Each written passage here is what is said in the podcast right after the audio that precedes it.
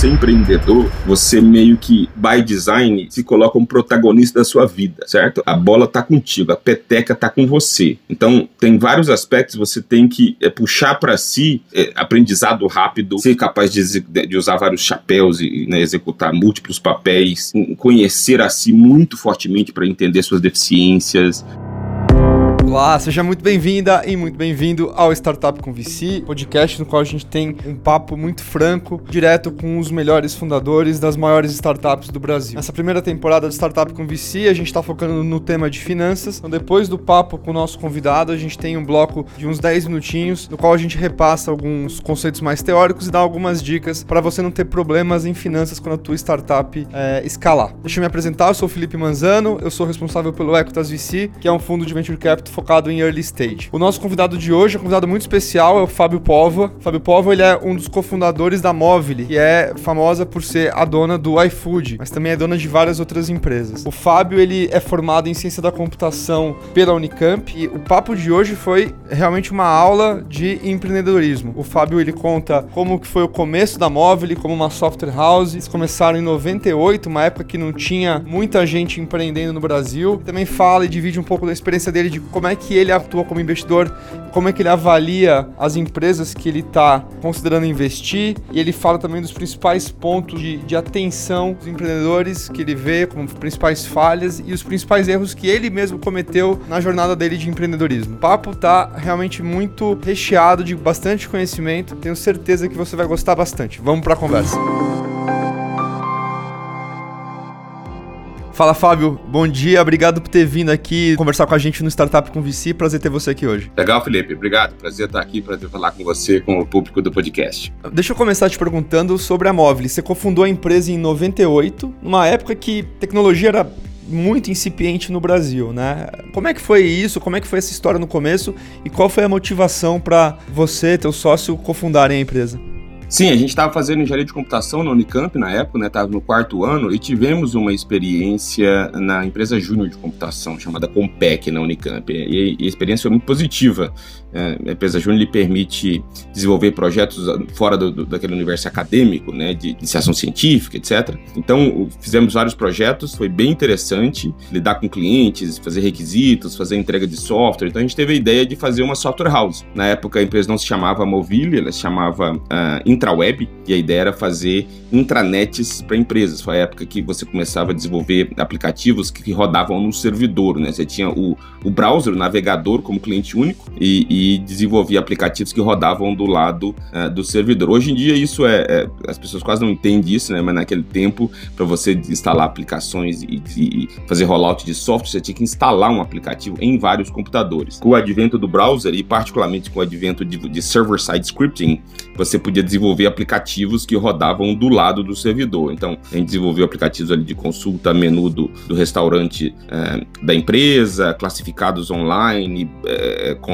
datos É, então, fizemos vários projetos de intranet e foi assim que começou é, esse processo de empreender. E foi super interessante porque normalmente a, a primeira alternativa do, de founders era ser ficar fazendo mestrado, né? Você estava fazendo engenharia de computação, se graduando, e aí o mestrado era quase um movimento por inércia, ou aplicar para grandes empresas e ser um cliente na época, da, ser um, um, estagiário da Procter Gamble, da HP, da Accenture, teve vários colegas da Unicamp que seguiram esse caminho em consultoria, etc. E, e a gente seguiu um, um, caminho que gostávamos como parte dos projetos da Compec para desenvolver software e ter a nossa própria empresa. Né? Na época, empreender não era tão glorioso quanto é hoje, certo? Felizmente, esse, esse caminho se revelou bastante interessante. Aquele embrião de empresa, depois de vários processos de fusões e aquisições, o que é a Móvel hoje. Pô, muito, muito legal.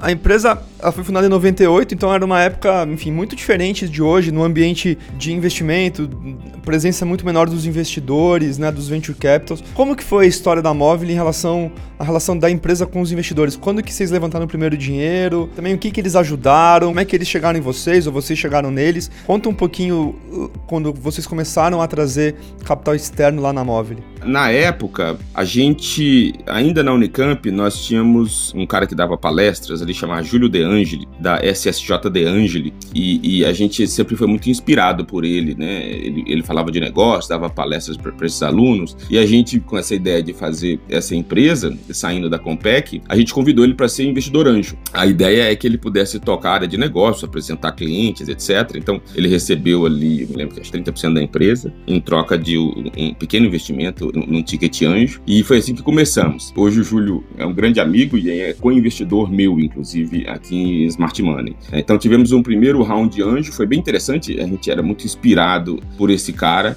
pelo sucesso que ele tinha uh, e pelas conexões que ele tinha. Então foi um investimento anjo clássico. Depois disso, com, o advento do, da internet móvel, né, quando as operadoras do leilão da banda B digital, quando nasceu o SMS, o app, a gente desenvolveu alguns projetos de mobilidade. Na época eu lembro que tinha um site chamado Internet na Mão, que permitia que os usuários cadastrassem seus perfis e recebessem pílulas de, de dados através de SMS. Então, alerta de gol, fechamento de bolsa, piada do dia, sermões, etc. E aí a empresa se focou nessa iniciativa móvel e, e viu uma oportunidade bem interessante com uma outra startup chamada GoApp, que era uma espécie de portal app, né? Na época o app era a internet móvel. É, e aí a gente conheceu essa empresa, é, fomos acessados por um, um assessor que estava dando uma assessoria estratégica, o assessor da IT Kearney, que estava assessorando essa empresa, que era uma investida do Grupo Rio Bravo. Então a gente viu uma boa oportunidade de promover uma fusão com essa empresa. A, a Móvel passou a se chamar GoApp uh, Corp, e aí nos fundimos uh, com essa empresa e recebemos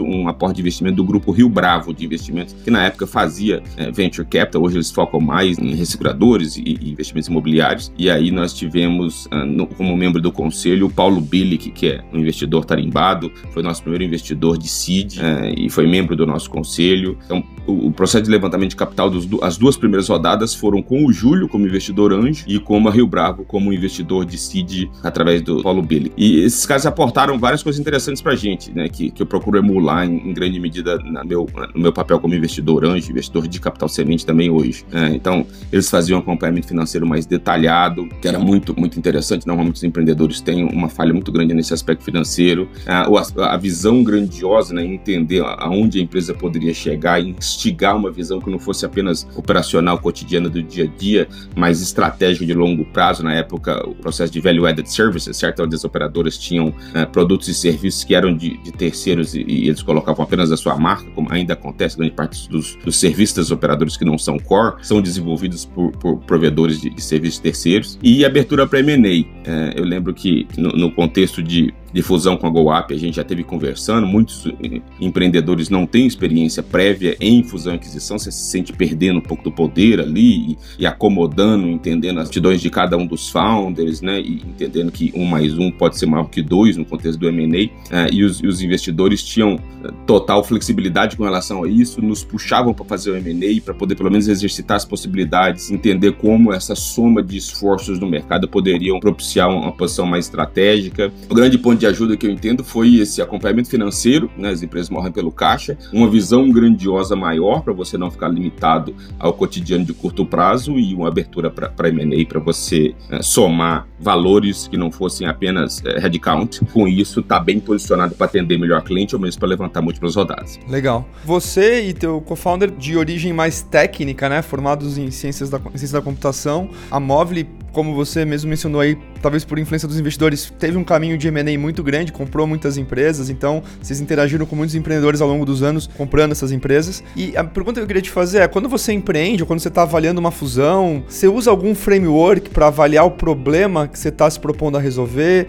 Quais são os pontos que você considera? Como é que você avalia o tamanho de mercado? Quais, assim, quais são os aspectos principais que você leva em consideração quando você vai tomar a decisão de ou atacar um problema ou de comprar uma empresa que resolve um problema? Para ser sincero, na época, uh, quando a gente começou a empreender, a gente desconhecia esse framework. Uh, era um processo de try and error muito forte, né? A gente era uma software house e aí fazíamos vários projetos de software sob medida, customizados. E ser uma empresa de projeto, ele é uma montanha-russa, né? Você tem projeto, você tem receita, você tem cliente, o projeto termina, você tem que começar a correr atrás de outro projeto. Se abrem para ti para poder é, você entender os, os, requisitos, validar tela, validar funcionalidade, envolver manual, etc, etc. Então, uh, o, o, o, que a gente foi, usou foi um processo de trial and error e alguns dos projetos que a gente fez, alguns experimentos que a gente fez, se transformaram uh, em plataformas e produtos. A gente entendeu que aquele sitezinho do internet na mão, uh, de, de, envio de SMS, era mais do que um, um, um projeto. Ele era um verdadeiro canal para as operadoras monetizarem o, a sua base de usuários com serviços por SMS e WAP. Ninguém compra SMS WAP, certo? Você compra a, a,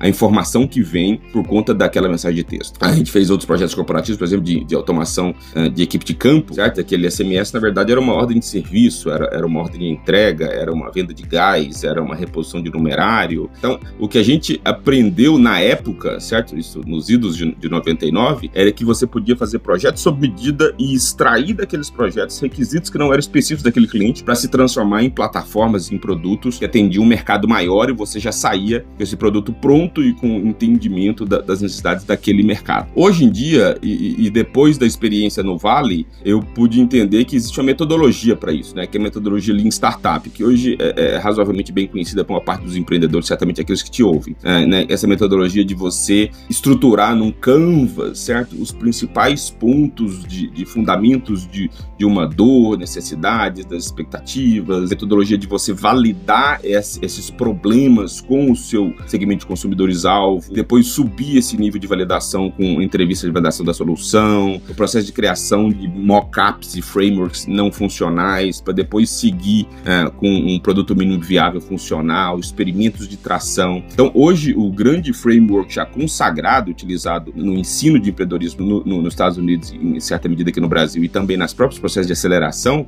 é a aplicação sistemática desse framework metodológico do Lean Startup para validar uma ideia, em contraposição a, a, um erro muito comum que empreendedores têm, principalmente o de background técnico, de sair fazendo app, certo? De sair fazendo um website ou de é, desenhar uma, uma, visão no PPT e captar capital só para depois fazer algo funcional e descobrir só no fim que, que aquilo que você está fazendo não é o que os, os clientes querem, comprariam, se tem diferencial, se o preço está certo, etc. Então, essa metodologia mais frugal de você validar uh, os fundamentos do negócio antes de sair fazendo e certamente antes de sair captando é algo que a gente valida muito fortemente antes de colocar capital numa empresa hoje em dia. Legal. Legal. Você, além de empreendedor e hoje em dia investidor, você também dá aula na Unicamp, que é a faculdade que você se formou muito focado em empreendedorismo, né? Já há alguns anos. Esse assunto é um assunto que está super em voga no Brasil hoje em dia, muita gente querendo empreender. O que que você, tendo contato com seus alunos e vendo, enfim, como eles chegam, o que que você vê que os alunos brasileiros, né, de uma faculdade de ponta como a Unicamp, o que que eles têm de maior carência do ponto de vista de montar empresa, de, de empreender aqui no Brasil? Ah, essa é uma carência monstruosa. Da minha época, né? Na, na, eu me lembro, os alunos da Unicamp, eu era um deles, ah, eles tinham várias disciplinas de, de cunho eminentemente técnico, certo? Então, compiladores, sistemas distribuídos, banco de dados, é, é, o que formam os engenheiros. Mas não tinha nenhuma disciplina, ou ainda tinha uma disciplina que era de contabilidade. O mais próximo de negócio era contabilidade. Você aprendia ali passivo, ativo, patrimônio líquido, né? Que talvez pudesse fazer daquele aluno um bom contador, mas não necessariamente um bom empreendedor, certo? Nós não tínhamos uh, maiores informações básicas sobre tópicos relacionados a empreendedorismo, certo? Como um, validação de ideia, como design thinking, como MVP, como princípios de marketing, como estruturação de, como a leitura do balanço, é, como estruturar um pitch, enfim, a gente não tinha nada muito semelhante com isso. E aí quando eu fui pro MBA lá no Vale, eu, eu vi que tinha uma disciplina validada disso, né? Foi lá que eu conheci o, o Steve Blank, que é o autor do Startup Owners Manual, foi o professor do, do Eric Rice que escreveu o livro The Lean Startup, e eu vi que existia uma metodologia consagrada de ensino do empreendedorismo muito além do ensino de plano de negócios, né? Tinha um outro erro aqui no Brasil, um erro mundial que achava que empreender, ensinar a empreender é ensinar a escrever plano de negócio. E aí muitos alunos, né, como eu disse, seguiam numa opção de carreira pós-graduação por, por inércia no, mestrado, ser funcionário público ou, ou estagiário de grande empresa. Então, a grande carência que se tem por parte dos alunos é o ensino dessa metodologia de uh, empreendedorismo, que é diferente de você ensinar o cara a escrever software software, certo? Esse software é, bem documentado, você ensinou, tem as melhores práticas, ele passa a ser autodidata. Startup é quase uma metodologia que você aplica e muitas vezes a própria invalidação do, das hipóteses é a boa aplicação da metodologia. Às vezes você tem uma ideia, você aplica e entende que aquela ideia não tem diferenciais, ou custa muito para desenvolver, não tem mercado, e, e então é, não fracassou a ideia, certo? Você é, entendeu que aquele experimento não não tem pernas para você seguir gastando 8, 10 anos da sua vida e, uns milhões de reais de investidores insistindo em algo que muito rapidamente você já invalida e aí segue com a próxima ideia, com a próxima dor de, de cliente. Então, a grande carência dos estudantes nesse sentido está muito mais nesse, nesse preparação, nesse fundamento educacional de aplicação estruturada da metodologia, em contraposição ao que se tem muitas vezes, que é, ah, não, para ser, né, para ser empreendedor eu tenho que entrar na aceleradora, ou para ser empreendedor eu tenho que levantar capital, afinal de contas eu fico vendo tantos anúncios de rodadas de sucesso, eu quero ser também. E aí começa a fazer sem ter no mínimo uma metodologia validada, que não garante sucesso, certo? A metodologia, né, empreender como um todo, não garante sucesso, mas minimiza fracasso, na medida em que pelo menos os erros básicos, fundamentais, de fundamentos, podem ser mitigados muito cedo, muito antes, sem precisar gastar muito tempo e, e muito dinheiro é, para poder entender que você não tem uma oportunidade com perna, certo? Você não precisa que um anjo te diga isso. Você pode validar isso com o feedback dos próprios clientes. O público que ouve aqui o podcast são muitos empreendedores de primeira viagem ou gente que está pensando em empreender e que muitas vezes não tem acesso a essa metodologia. Então, queria te perguntar do ponto de vista de experiência de execução, né? O que, que você sabe hoje, depois de ter pouco fundado a Móvel há mais de 20 anos, ter tido toda essa experiência, o que, que você sabe hoje e que teria sido útil para o Fábio lá em 98, estudante de ciência da computação, quando estava começando? Ainda sobre essa metodologia no contexto ali da Unicamp, as aulas da Unicamp é, foram gravadas e hoje são distribuídas através de no modelo de EAD, seja para universidades que queiram ter uma grade educacional para formar empreendedores, seja como um infoproduto, né? uma das startups do meu portfólio chamado Founders Education, pegou esse, todo esse conteúdo da Unicamp, gravou e hoje é disponível através do infoproduto. Então é possível uh, os empreendedores atuais que queiram se capacitar poder conhecer esse material, não precisa entrar na Unicamp para fazer isso, certo? Então uh, os que tiverem interesse eh, pode acessar founders.education. Isso vai ser aberto para empreendedores que queiram conhecer essa metodologia. A minha metodologia que é ensinada lá. A gente vai pôr aqui no, no site, a gente vai pôr o link para ficar mais fácil para o pessoal acessar. Legal. Na pergunta sua, assim, olhando para trás como empreendedor e que teria sido útil, acho que tem duas coisas, cara. O primeiro é entender a força que plataformas e marketplaces. Né? Normalmente, o empreendedor ele se foca numa ideia, normalmente uh, orquestrada na forma de um app, atendendo um segmento de mercado, o, o, que é válido quando você consegue orquestrar um marketplace, uma plataforma em cima da qual se desenvolva outros produtos e serviços em cima da sua plataforma, ou na qual, no caso de marketplace, múltiplos stakeholders se conectam, você tem alavancas de crescimento e efeitos de rede é, é, sensacionais, não por outro motivo, empresas que foram startup um dia, né, como uh, o Facebook, como uh, temos empresas de software que se cria aplicativos, como é o caso da, da Apple para criar aplicativos em cima. O, que eu teria olhado com muito mais carinho é que problema eu resolvo permitindo diversos uh, stakeholders no marketplace se conectem. É o caso clássico do iFood, né, de você ter ali um, um marketplace muito bem estruturado de pessoas com fome, de, de restaurantes, de, de entregadores, etc. Então, o que eu gostaria de entender melhor é entender como essa força da rede, certo? De, de múltiplas empresas criando coisas da minha plataforma ou uh, se conectando através do meu marketplace dá um poder de crescimento muito maior do que você poderia ter sozinho. Uh, um segundo ponto é a, a, utilização correta de capital para alavancar crescimento, certo? Uh, seja a mecânica de captação, entender que estágio eu de, deveria chegar e poderia chegar por conta própria, normalmente é muito mais avançado do que os empreendedores estão quando começam a buscar capital. Então, o, Hoje em dia você precisa de muito pouco capital. Certamente o capital próprio para você fazer um app, cara, tem playbook para isso, para você subir um servidor, a Amazon né, é, é muito barata. Os canais para você testar, seja de mídia social, seja de, de search, é, é, muito barato, né? Landing pages, a mecânica de cadência de e-mails. Então você tem canais que podem ser experimentados para extrair deles os principais indicadores, né, de unit econômicos, né, o custo de aquisição de clientes, lifetime value, é, churn, etc. Então, ah, o entendimento entendimento de como utilizar de maneira muito frugal e eficiente é, o capital próprio para levantar a maturidade, né? Não é sair da, da ideia PPT, sair de simplesmente o desenvolvimento do app para chegar efetivamente na entrega da solução, no teste de pricing, no teste de engajamento, no teste de, de custo de aquisição de clientes em múltiplos canais, e aí você ter efetivamente um, um pitch que permita é, você mostrar a oportunidade do investimento. Normalmente, uma parte dos, dos empreendedores, e, e, foi um erro que a gente teve também, entendem o pitch como um storytelling, como um discurso, quando na verdade ele é a simples apresentação de uma oportunidade já razoavelmente tangível, é, com base em experimentos anteriores com base em números, entendeu? E não apenas com base em slide treinado o discurso. Fábio, ainda passando pelo teu período, enfim, tua experiência de execução como empreendedor, o que, que você considera que foram teus principais erros? Assim, aqui a proposta é a gente também ter uma conversa franca sobre os acertos. Pô, a Móvel um grande sucesso, está tendo sucesso com a Smart Money Ventures, agora com K-Pool.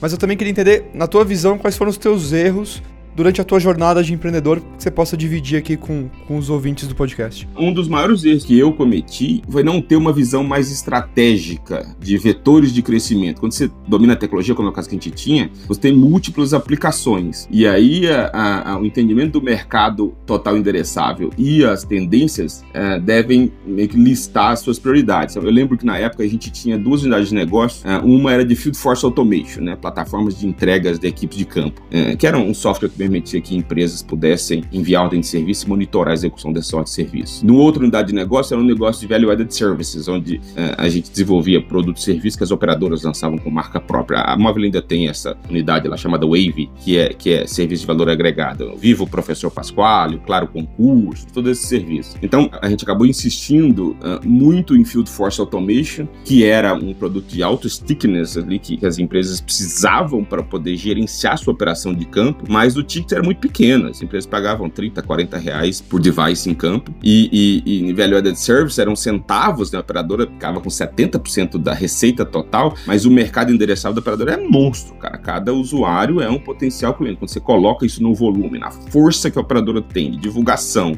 no canal de acesso que as operadoras têm próprio, né? De SMS, conta enviada, etc., de device na mão dos usuários, é, eu teria a gente eu deveria ter priorizado, como a Móvel acabou priorizando, a gente descontinuou a área de, de, atuação de equipe de campo, mas depois de muito insistir em priorizar serviço de valor agregado em detrimento de, um, de uma solução corporativa interessante, mas de nicho de mercado endereçável certamente muito menor, entendeu? É, então, é importante os empreendedores, diante das oportunidades que se abrem, normalmente se abrem muitas, você entender o que tem mais perspectiva de crescimento futuro e priorizar de acordo. Você investe há alguns anos já, né? Tem bastante experiência nisso. Eu queria entender, quando você vai avaliar uma oportunidade ou quando você vai avaliar uma empresa, do ponto de vista do time, né? Da proposta de valor da empresa em geral, quais são os principais aspectos que você avalia para poder tomar a decisão de investir ou não?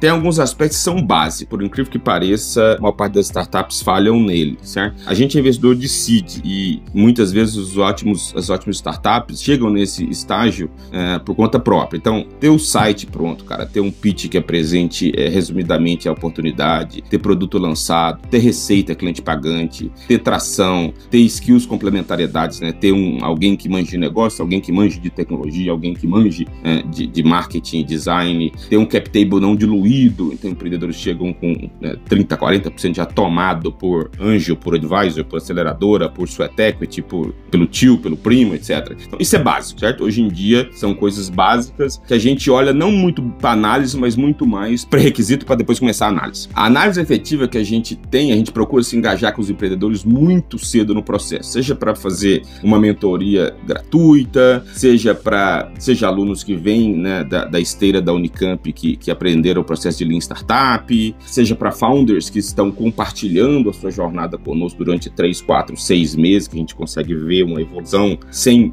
necessariamente ter que aprofundar, engajar, reunir, etc, etc, que a gente prefere assim, ter um acompanhamento de mais médio e longo prazo. E aí o que a gente olha inicialmente, que é o ponto mais efetivo, é a existência de máquina de vendas. É o grande ponto que a gente olha. É, já que fazer um app é fácil, fazer um PPT é mais simples ainda. Agora, estruturar uma planilha onde você mostra os seus experimentos de tração e desses experimentos você delineia qual que é a sua máquina de vendas, que, que canais você vai é, utilizar está, é, qual que é o que experimentos validaram aquele custo de aquisição, qual que é o seu funil e os índices de conversão dentro do funil, qual que é o seu playbook de vendas, por exemplo, playbook de cadência de automação, quais são os e-mails que levam a um determinado processo, como é que se automatiza quer dizer, qual que é a máquina azeitada de vendas? Esse é o principal ponto de, de, de uh, análise e quase que invariavelmente isso é um Excel esticado para direita, assim, sem muita sofisticação, entendeu? Uh, e, então esse é o ponto que normalmente mais pega uh, no investimento. Uh, em geral, você tem bons times, mas se o cara não tem máquina de vendas, basicamente né, o, o, capital vai ser despendido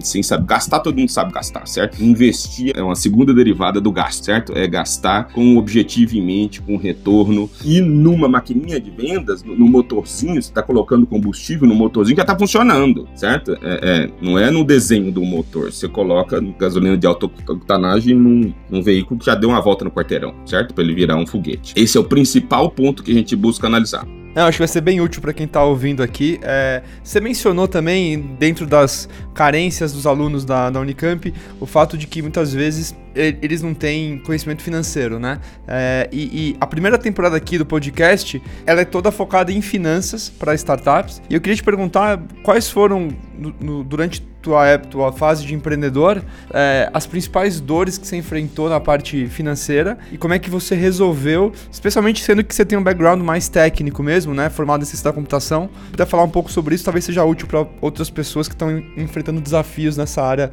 atualmente a Móvel passou por um período enorme endividamento, né, dificuldades financeiras. Todo mundo que vê a história hoje parece que foi um, uma linha reta de sucesso, certo? De oh, sucesso inexorável, e ao contrário, a gente é, passou por dificuldade de endividamento, de girar notas fiscais com factoring para poder é, custear a dívida, passamos por processo de demissão e desligamentos em grande volume, que foi extremamente dolorido na época. Eu costumo dizer que é, ser, ser, empreendedor é, é, ter o pitch e um app, certo? Você vira empresário mesmo, você tem que mandar alguém embora, né? Quando a alternativa é, é buscar a sobrevivência da empresa, não porque mandou alguém embora porque, sei lá, fez uma cagada e roubou dinheiro da empresa, ou fez alguma outra cagada monstra, certo? Que é fácil. É basicamente você entender que custos você precisa cortar e normalmente os custos batem muito mais fortemente no custo de pessoal uh, para salvar a empresa, certo? Essa, essa foi a principal dificuldade quando você tem que né, time jovem que trabalha contigo há um tempo, que se dedicou, que é esforçado, mas por algum motivo os resultados não acompanharam, uh, né? E, e, você precisa enxugar o time e aí desligar pessoas que você gosta, que viraram amigos de confiança, que estão contigo na jornada há um bom tempo. Uh, isso é a maior dor, né? Você separa os homens dos meninos e os empreendedores, né? Os startupeiros do, dos efetivos founders empresários quando você tem que chegar nesse tipo de decisão mais crítica, entendeu? E aí as maiores dificuldades das startups, né, trazendo para essa realidade, é um pouco dessa organização financeira, seja da máquina de vendas, como eu te coloquei anteriormente, mas essas questões mais comezinhas e, e muitas vezes até contábeis. Então, é, a planilha separando caixa e competência, certo? Que é um erro muito comum. É, o cara projeta resultados futuros, ele já lista uma venda que está sendo recebida em parcelas, quando na verdade a venda foi no primeiro momento, né? Só o pagamento vai ser feito em parcelas, entendeu? A, a necessidade de tra trazer um CFO em geral, né? As startups não não priorizam alguém responsável financeiro, até porque o processo financeiro no começo é muito simples, né? É um cartão de crédito que paga a Amazon e, e a receita que entra aqui e, no simples, né? Que, que paga imposto de, um percentual da receita e paga o salário da turma. Né? Normalmente isso é muito simples no começo. Depois isso começa a ser mais sofisticado é, quando a empresa começa a crescer. E, e um outro erro muito grande também é a leitura desses números, né? Você tem indicadores antecipados uh, de, de, finanças. Então você vê, vê como é que o churn vai bater na receita um pouco mais à frente, como é que é, setups menores permitem que os clientes tenham um onboard, seja uma barreira de vendas menor para você rentabilizar na receita mensal recorrente. Então, essa sofisticação financeira, principalmente de negócio de assinatura, é, é uma dor bastante grande que, que a gente enfrentou na época, é algo que os clientes, que é uma parte das startups ainda sofrem no dia de hoje. E, e Fábio, o que, que você tem de conselho para dividir com founders que estão começando hoje, que estão, enfim, no primeiro ano da sua startup? O que, que você tem, o que, que você aconselharia para essas pessoas? Quem está começando tem muitos estágios do começo, né? Tem, tem, alguns começos que são aspiracionais. O cara quer um dia ser um founder, certo? O maior conselho aí, um pouco já na linha do que a gente falou, é, é se capacitar. Mas se capacitar num aprendizado aprofundado, né? Muitos founders fazem capacitação com base em, em leitura de portal ou seguir influenciador e ver stories de 15 segundos, entendeu? É, você acha que está se capacitando, na verdade você está ocupando sua mente. É, existem metodologia, existem melhores práticas, existem leituras. Basicamente se pergunte quanto tempo você passou lendo o livro versus você passou é, seguindo o influenciador no Instagram e lendo matéria de, de rodada, certo? Então, o principal ponto para quem está realmente começando, antes de ter sequer uma ideia ou, ou, ou, um app, uma startup, é você é, é, se capacitar, se capacitar na metodologia empreendedora, para você aplicá-la então no contexto de uma ideia, de uma oportunidade. Para aqueles que já têm ideia, problema, MVP, já têm indícios do, em cima do quais se assentaria, esse é um mindset de experimentação, é, né? basicamente a aplicação do, do, da capacitação da metodologia Lean Startup, que é você muito rapidamente passar da ideia para validação de um problema para um segmento de cliente, quem são os early adopters, qual é a proposição de valor que é diferente da solução, a solução basicamente tangibiliza, como é que você materializa essa solução, muitas vezes a materialização é simplesmente um, uma sequência de telas sem qual zero de código funcional e você valida em interações com aqueles clientes com os quais você validou o problema, é, você então passa para o desenvolvimento de algo minimamente funcional, que chama de MVP, testa agressivamente a aderência a esse MVP, testa onde você consegue é, capturar clientes, os custos para tanto. Então, esse, esse processo ativo de experimentação e validação dos fundamentos é essencial. Para aqueles que já estão com isso pronto, ou, isso minimamente pronto, uh, é o processo de análise de Product Market Fit. E é basicamente entender se você consegue tracionar uh, em números, né? se você consegue dar indicativos de aqui, aquele capital. Uh, vai poder ter alavanca de crescimento para você crescer, não para você contratar, não para você gastar, mas para você crescer e você tem é, indício que esse crescimento acontece e aí você consegue articular isso num, num fundraising, num pitch, num racional, no engajamento com os visitores, etc. Mas se você tentar fazer isso, eu preciso de um anjo para salvar a minha vida ou para me ajudar, quando você não tem esse, esse background anterior, na prática você vai estar tá saindo muito atrás de outros empreendedores que já fizeram esse dever de casa. Acho que são ótimos pontos e vão ser de grande valia aí para quem está começando. É, aqui na parte final da nossa conversa, tem algumas perguntas rápidas para entender um pouco mais sobre você, tuas referências, enfim, tuas experiências formadoras, né? Queria começar te perguntando qual foi o livro mais importante da tua vida. É, eu sou um leitor voraz, inclusive em Smart Money a gente tem uma biblioteca da Amazon compartilhada com os nossos, os nossos co-investidores, os nossos empreendedores. Mas eu acho que o, livro mais importante é um livro chamado Start with Why, uh, do, do, Simon Sinek. É, é, Simon Sinek, eles, eles, eles, ele articula como é que grandes líderes assim, inspiram as outras pessoas para agir, certo? É, e, e, é muito mais fundamental. Muitas vezes as pessoas se prendem na, na, na tática e, e e não se pergunta por que, que você está fazendo algo, né? Os, os, três porquês, os derivados disso, etc. Acho que o livro que mais me, me, impactou foi esse, Start With Why. Não, eu concordo, é um excelente livro, gostei muito. Eu li e a questão do propósito também, de você saber o que, por que, que você está fazendo aquilo que você está fazendo, né? Em vez de ir na inércia e simplesmente sair fazendo. O que, que você está lendo agora, Fábio? Eu estou lendo um livro que foi recém-lançado, é, que é a história da WeWork, que chama Billion, Billion Dollar Loser, é, o, o o, crescimento épico e, e, a queda espetacular de Adam Newman né, e da WeWork, que é um caso clássico aí de, de nem startup, mas empresa de real estate que captou um valuation e, rodadas astronômicas com SoftBank e, e basicamente seguiu-se uma série de problemas, de erros de gestão, etc. Foi uma história que eu vim, eu vim, acompanhando pela imprensa e esse livro foi escrito com já destilando os detalhes e mais aprofundado. Eu tô lendo ele agora pelo Kindle. Esse tá com cara que vai sair um filme daqui a pouco, porque a história é tão incrível que merece mereceria um filme, sem dúvida mereceria um filme. Mereceria.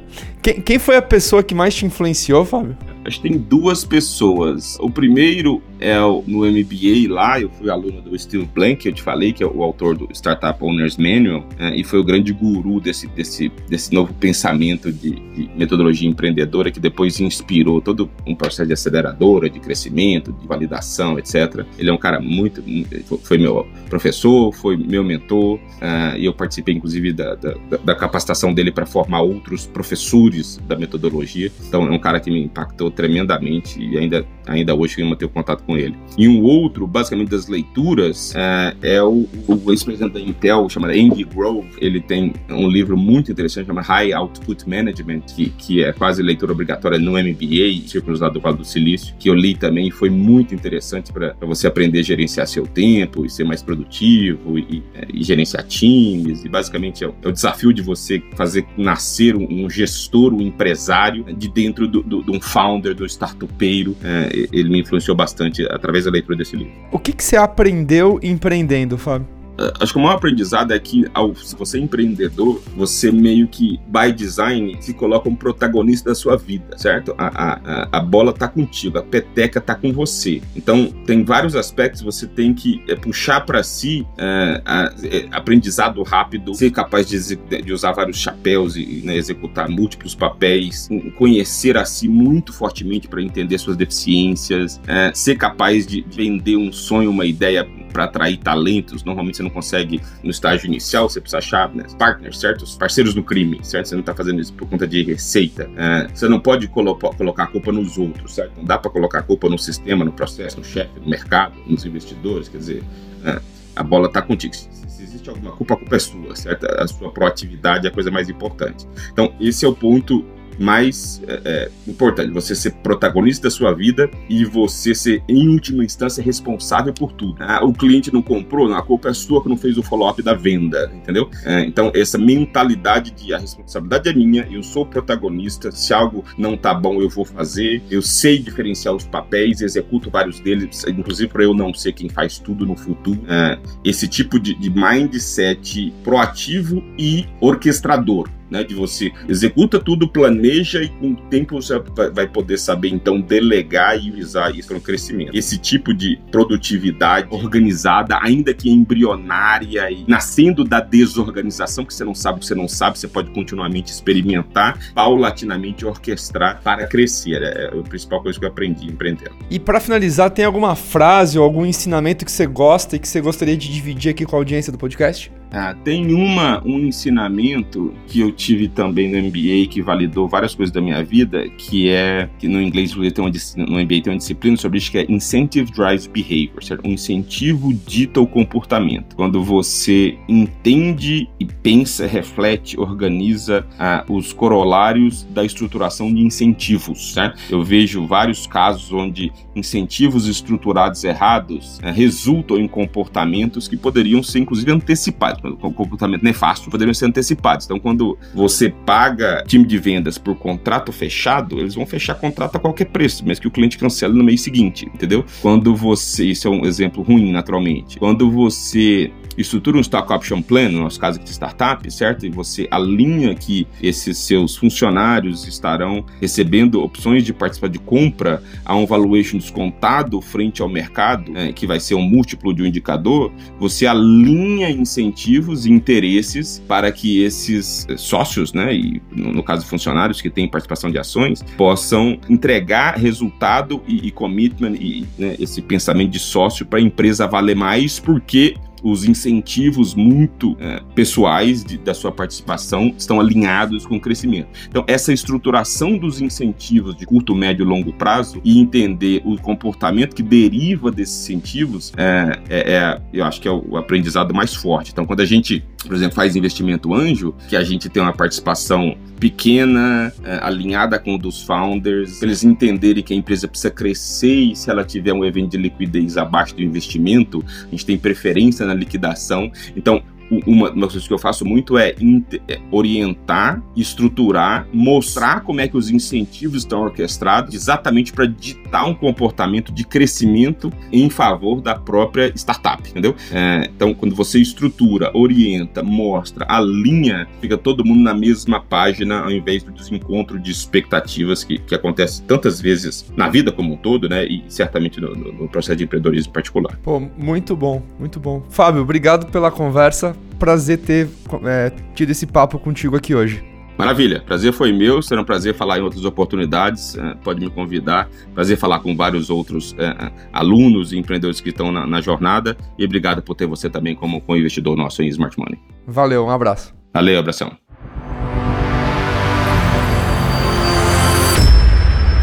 Vamos então agora para o nosso papo um pouco mais, mais conceitual, um pouco mais teórico, para passar alguns conceitos básicos de finanças. O intuito aqui é dividir um pouco o conhecimento para que você tenha uma noção macro, nada muito detalhada, mas uma visão mais macro das, das principais áreas do financeiro e também é, das principais rotinas, o que, que tem que ser feito em cada uma dessas áreas, tá bom? A primeira área do financeiro, que é uma área básica, toda empresa tem, é o contas a pagar, tá? O setup básico dessa área, então, ela cuida, como o nome já diz, todos os pagamentos devem ser feitos. O que é importante aqui nessa área. Você ter, como fundador de uma empresa, sócio de uma startup, você ter o controle do histórico, né? Tanto do presente sendo bem feito e, por consequência, conforme o tempo vai passando, você tem tudo controlado, todo o histórico do que você fez, do que foi pago, tem visibilidade. Então é muito importante, é um bom conselho aqui você ter um sistema bem básico no começo que te, que te permita ter um lugar para concentrar essas informações. A gente recomenda o Conta Azul ou equivalente, né? É, caso você queira um sistema mais básico mesmo, que tenha algum tipo de integração com a contabilidade, que a, integra que a contabilidade possa é, acessar e pegar as informações. Ou se você já quiser começar com um RP mais completo, OMI, Emilenium ou equivalente são boas opções. Nenhuma dessas empresas paga nada pra gente pra gente divulgar aqui, é porque a gente realmente acha que são boas opções e que, e que resolvem um problema, é, sendo que muitas vezes a alternativa é você usar um Excel. E isso é, um, é, te, é meio temerário, porque depois uma outra pessoa vai pegar o Excel, a empresa cresce, você para de cuidar do financeiro, tem que delegar e aí fica complicado, a pessoa começa o Excel dela, e aí quando vai ver lá na frente tem cinco Excels, ninguém consegue entender nada. Não faça isso, assim, começa do comecinho, custa super barato, é uma mensalidade básica e aí você consegue ter tudo no sisteminha com as rotinas já criadas desde o começo da empresa, tá? O que que você tem que ter? Então tem que ter esse setup, é esse software mais básico, azul equivalente ou um RP um pouco mais completinho, caso você queira começar já um pouco mais parrudo, e acesso ao banco. Então a pessoa ali tem que ter um token, o que a gente recomenda. Os bancos hoje tem muita. É muito comum isso, você tem um token para incluir o pagamento e tem um token para aprovar o pagamento, que é o que de fato sai o dinheiro da conta. Esse segundo, a gente recomenda que fique por motivos de segurança com um dos fundadores, né? Ou uma pessoa de total confiança, porque ela vai autorizar as saídas do caixa da empresa diariamente, tá?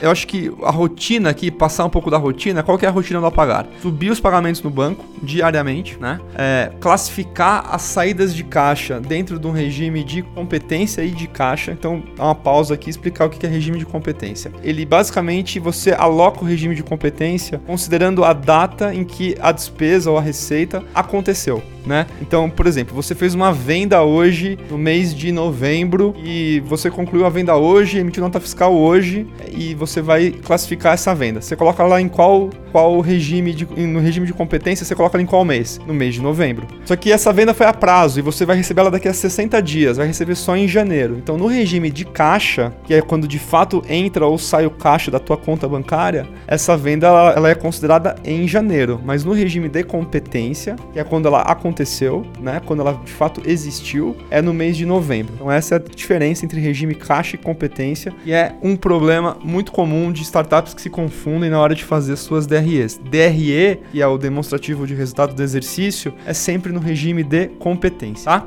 Então, dentro do sisteminha, conta azul, por exemplo, ou equivalente, você classifica ali, sobe as despesas, informando qual é o regime de competência daquelas despesas, tá bem? E você também coloca ali a data de pagamento, que vai corresponder à data do regime de caixa dessas despesas. Além disso, é muito importante você ter contas a pagar a previsibilidade das provisões. Então tem algumas despesas que você não recebe boleto, você recebe todo mês lá o boleto do alimentação, tem, tem boleto do, do que você compra de insumo, mas tem algumas despesas que não tem boleto. Por exemplo, aluguel não tem boleto. Muitas vezes o Google AdWords, Facebook Ads vem no cartão de crédito. Você não tem um boleto para isso, mas são despesas que acontecem todo mês. Então, você já sabendo que a tua empresa todo mês no dia 15 do mês tem que pagar o aluguel, você provisiona, você provisiona no sistema, deixa lá marcado que no dia 15 do mês que vem você vai ter uma, uma saída de caixa do aluguel. Por que isso é importante? Porque um contas a pagar bem feito, que tem as provisões e tem as datas certinhas no regime caixa competência, um contas a pagar bem feito te traz no lado de finanças, ele é o começo para você ter uma ferramenta super importante na tua empresa, que é um negócio chamado previsibilidade de caixa, previsibilidade de queima. Então você vai saber, com base em algumas projeções e com base no teu histórico, você consegue ter uma visão clara de quanto que você vai ter no caixa daqui a X meses, né? O começo disso, que é super importante para qualquer startup que é organizada do ponto de vista financeiro, começo disso é você ter aqui o contas a pagar bonitinho, organizado, com as tuas provisões mensais subidas no sistema de maneira consistente, tá bom?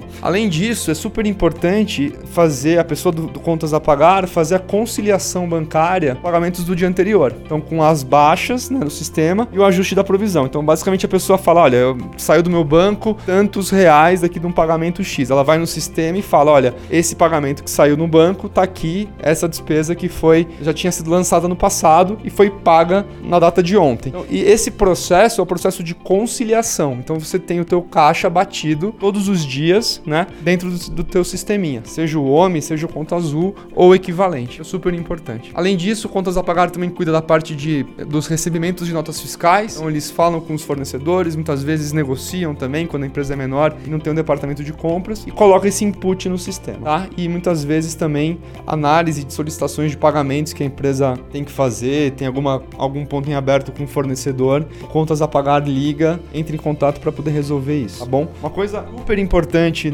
que a gente vai mandar no grupo de Telegram aqui do Startup com VC é uma planilhazinha com os KPIs que dá uma visibilidade de caixa nas cinco semanas subsequentes, sempre cinco semanas para frente. Esse ponto é importante para você ter visão, ter clareza, né, é, do como é que vai estar o caixa da tua empresa nas próximas cinco semanas. Um dos inputs mais importantes dessa planilha é o contas a pagar. O outro input super importante é a próxima área que a gente vai falar aqui, que é, que é o contas a receber. O contas é, a receber, ele é, como o nome já diz, muito focado em tudo que a empresa tem a receber. Então, muitas vezes você fez uma venda, lá atrás deu um prazo de pagamento, e aí o, o dia do pagamento chegou, contas a receber tem que ter certeza que aquele dinheiro entrou no caixa da empresa e conciliar esse recebimento, tá? Então, em relação ao setup, mesma coisa, acesso a um sistema básico, conta azul equivalente, um OMI. É, acesso ao banco é só acesso de leitura. Muitas vezes a empresa tem algum tipo de adquirente, então pode ter, no, no caso de venda por cartão, ter acesso ao gateway de pagamento, né? A, a, pode ser a Stone, a Redcar, a Cielo ou equivalente. No caso de empresas de e-commerce, é importante ter acesso ao admin da loja para poder ver as vendas que deveriam cair naquele dia. E no caso de infoproduto, quem vende infoproduto, a plataforma de venda, a Hotmart ou equivalente. Então, ter acesso a esses sistemas e, e a conta bancária e ao sistema financeiro é o que é necessário para você estruturar bem o a receber. O a receber, então, o que, que ele faz? Quais são as rotinas diárias? Emissão de nota, no começo pode ficar a cargo do a receber, caso você não tenha uma equipe de faturamento. Então, vendeu, tem que faturar. Muitas vezes o a receber no comecinho é comum ter essa divisão, essa, esse compartilhamento ali de faturamento com a receber. Conciliação com o adquirente, que muitas vezes é um desafio, porque muitas vezes a tua empresa ela recebe um pagamento da bandeira do cartão, é, recebe ali, ali X mil reais, um, uma TED que chega da Visa e Y mil reais da Mastercard. Só que dentro dessas pagamento que cai na, na tua conta no dia, tem várias vendas que a Visa e a Mastercard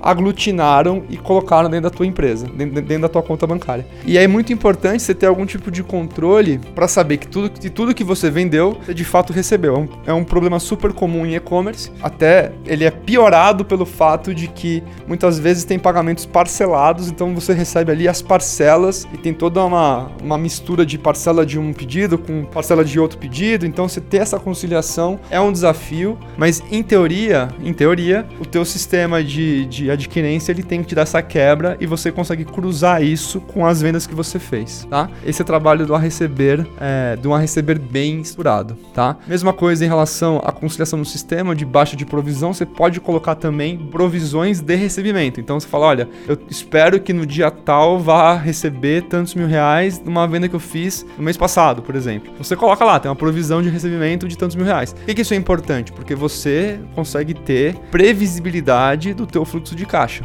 né? Tanto que o que entra no teu caixa, que vem do contas a receber, quanto que sai do teu caixa, que vem do contas a pagar. A parte também de cancelamento de vendas também é super importante. É, muitas vezes acontece e é feita pelo pessoal do contas a receber também, especialmente no começo, em que você ainda não tem outras áreas tão estruturadas na parte financeira, tá? Em relação aos principais KPIs, né? O principal KPI, como eu mencionei, a gente vai colocar no grupo de Telegram uma sugestão de KPI que a gente acha que tem alto valor. É um KPI que é, ele deve ser feito semanalmente né? Que te dá a visibilidade do teu caixa nas próximas cinco semanas, né? O, os insumos principais é, são a planilha, né? a tua planilhazinha de contas a pagar, quanto que você tem a pagar e, o, e, a tua planilhazinha de contas a receber. Quando eu falo planilhazinha, na verdade é um relatório que você extrai do teu sistema. Então você consegue hoje extrair lá no teu conta azul. Se tiver tudo lançado bonitinho, foi feito bem o trabalho, você fala, olha, hoje eu tô aqui no dia X de novembro, qual que é o meu contas a pagar? Aí o sistema te exporta um relatório com todos os pagamentos que já estão compromissados, mas que não foram feitos ainda. Eles são do futuro, do dia final do mês, do mês de dezembro, do mês de janeiro do ano que vem. Esse é o contas a pagar, tá? É, é o que já foi é, comprado, mas não foi pago ainda. Da mesma forma, você tem a mesma coisa com contas a receber. O que é o contas a receber? A partir do dia de hoje, eu consigo olhar tudo que eu já vendi, mas eu ainda não recebi no meu caixa, tá? E cruzando essas duas informações e com o teu caixa inicial da tua conta bancária, você consegue ter uma previsibilidade um jeito ainda meio que arcaico, mas uma, uma previsibilidade de como vai ser teu caixa ao longo das próximas semanas. Esse controle, esse KPI é um dos KPIs mais importantes do financeiro, precisa não ter surpresa, né? Pelo menos não de curto prazo, cinco semanas é, é super curto, mas é melhor você ter